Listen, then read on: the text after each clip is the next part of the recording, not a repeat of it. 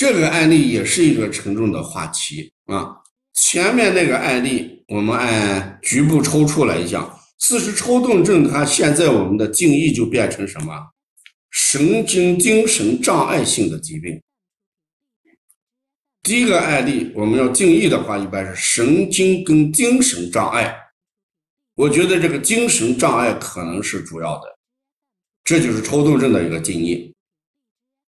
而第二个案例叫多动症。那多动症这个定义的话，它就变成了什么？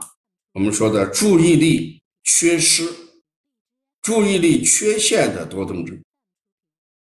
那多动症这种情况的话，那显然它的因素还第一个还就是环境影响的问题，就是环境很重要，环境很重要重要。所以呢，这个情绪不稳定也是多动症的一个。主要原因也是多动症的一个主要原因。人的心理，他是不管小孩还是大人，他的心理是基本是一致的。你看，我们心不安的时候就静不下来。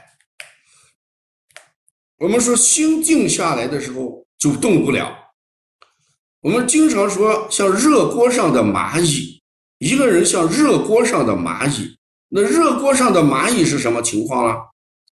那热锅上的蚂蚁，蚂蚁待不住呀！你再当，你再待的话，就就就烤熟了，待不住。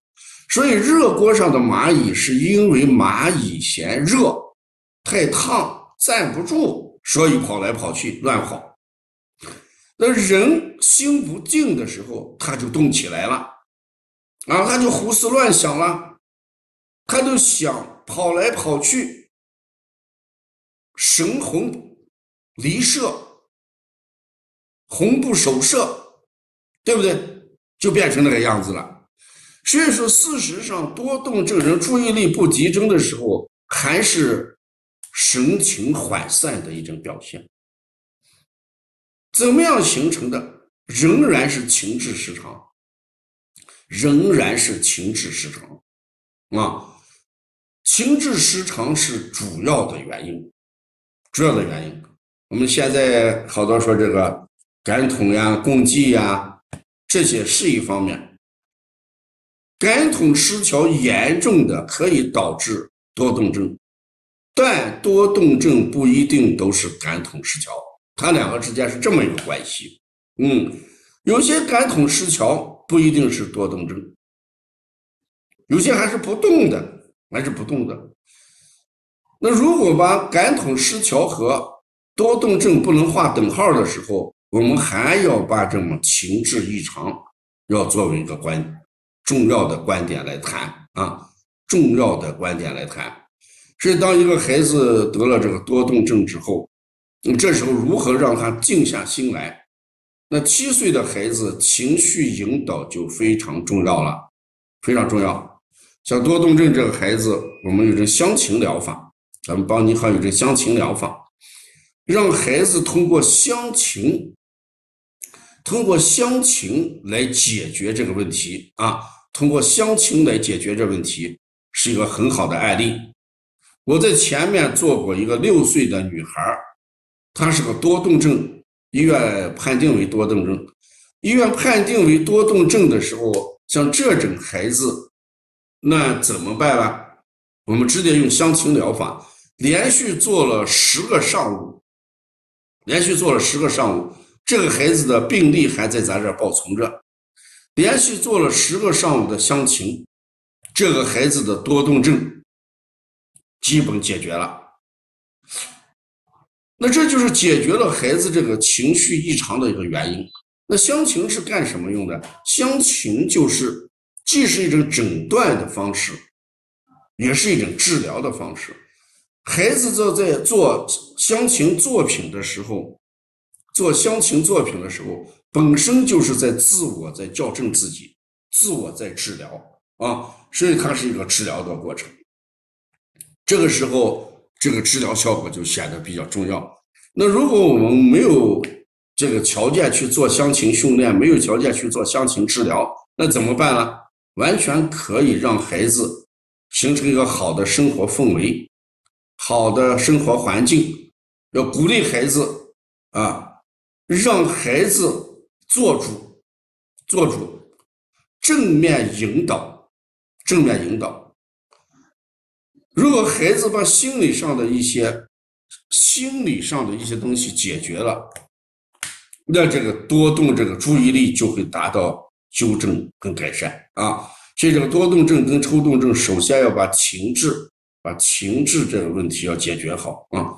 咱们到计划到九月份，我们计划到九月份要搞一个论坛，就是多动症、抽动症的一个综合疗法。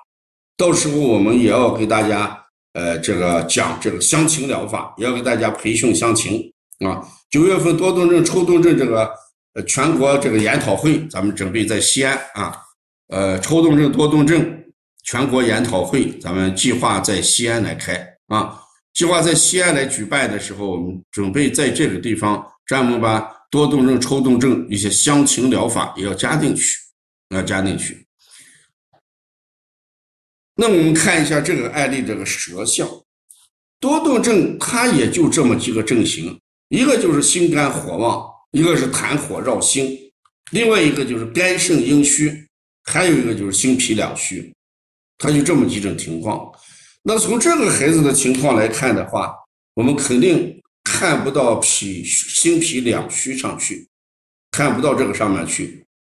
这个孩子的舌尖红，舌尖红，舌两侧红，那起码就在心和肝胆上考虑问题。那这个孩子的注意力。如果出现缺陷的话，从脏腑功能上来说，要考虑心肝火旺这种症型。心肝火旺这种症型，那如果孩子心肝火旺的话，那他的东西基本上就能配上套了。比如孩子怕热，那心肝火旺就怕热。那心火旺一旺的话，胃火就旺了吗？对不对？是火生土，胃火旺，胃口就比较好，他就就就吃的多。啊，吃的多，啊，饭量就会好嘛。火旺的话，那这个人就怎么样？睡眠不好，大便就干燥，啊，所以这一系列就要考虑这个孩子从，呃，我们推拿这个角度、脏腑这个角度来调的话，咱们就按心肝火旺来调，但还不是关键，关键还是要引导孩子的内心世界啊，内心世界啊，呃。我也给大家讲过这个案例，人往往在紧张的心理状态下，紧张的心理状态下，身体就会出现多种无意识的动作，这就是多动。多动，你看他坐在教室里边，老师在讲课，他一会儿动动铅笔，一会儿动动橡皮，一会儿翻翻书，一会儿摸这，一会儿摸那，他注意力不集中啊。所以他这个，他做那些事情也是不自己没有支配力的，没有支配力的。老师问你为什么动橡皮，我不知道。为什么要摸别的东西，我不知道。有些孩子不但自己动，他还会影响旁边的孩子。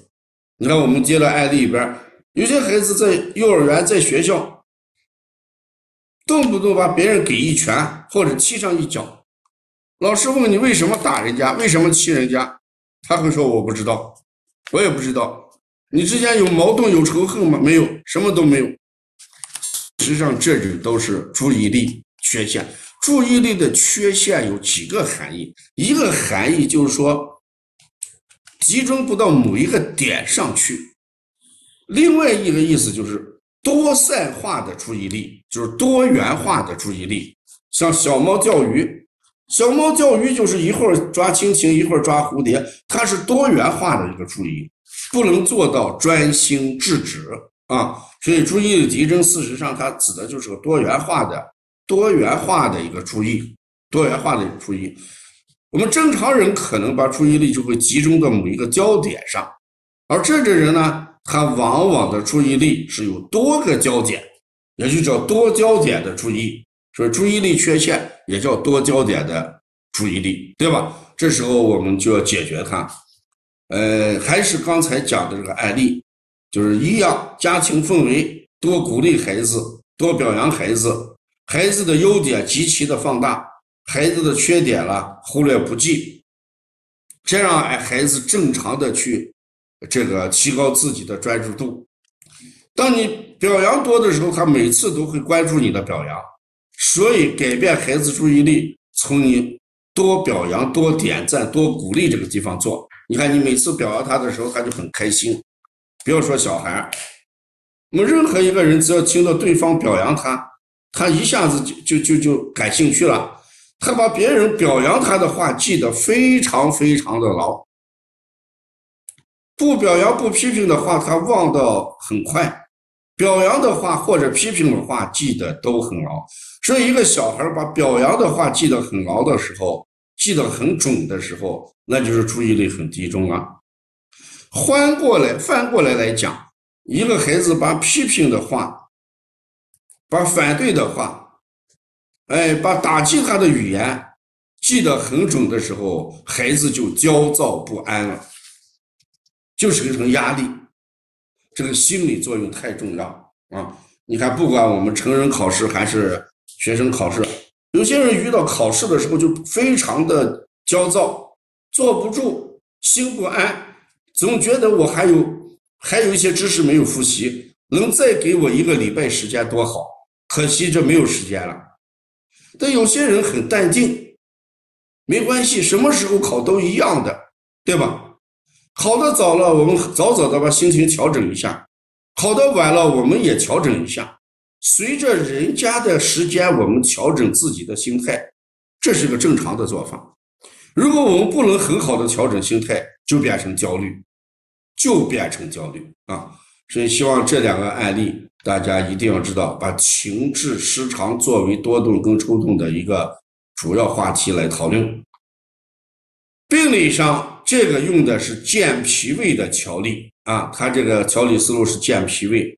那从这个舌象来看的话，我们还是要解决一些心肝火旺的问题。你看这个还不属于脾胃的问题，这个舌颠红，两侧红，对吧？孩子怕热，哎，它不是脾胃的问题。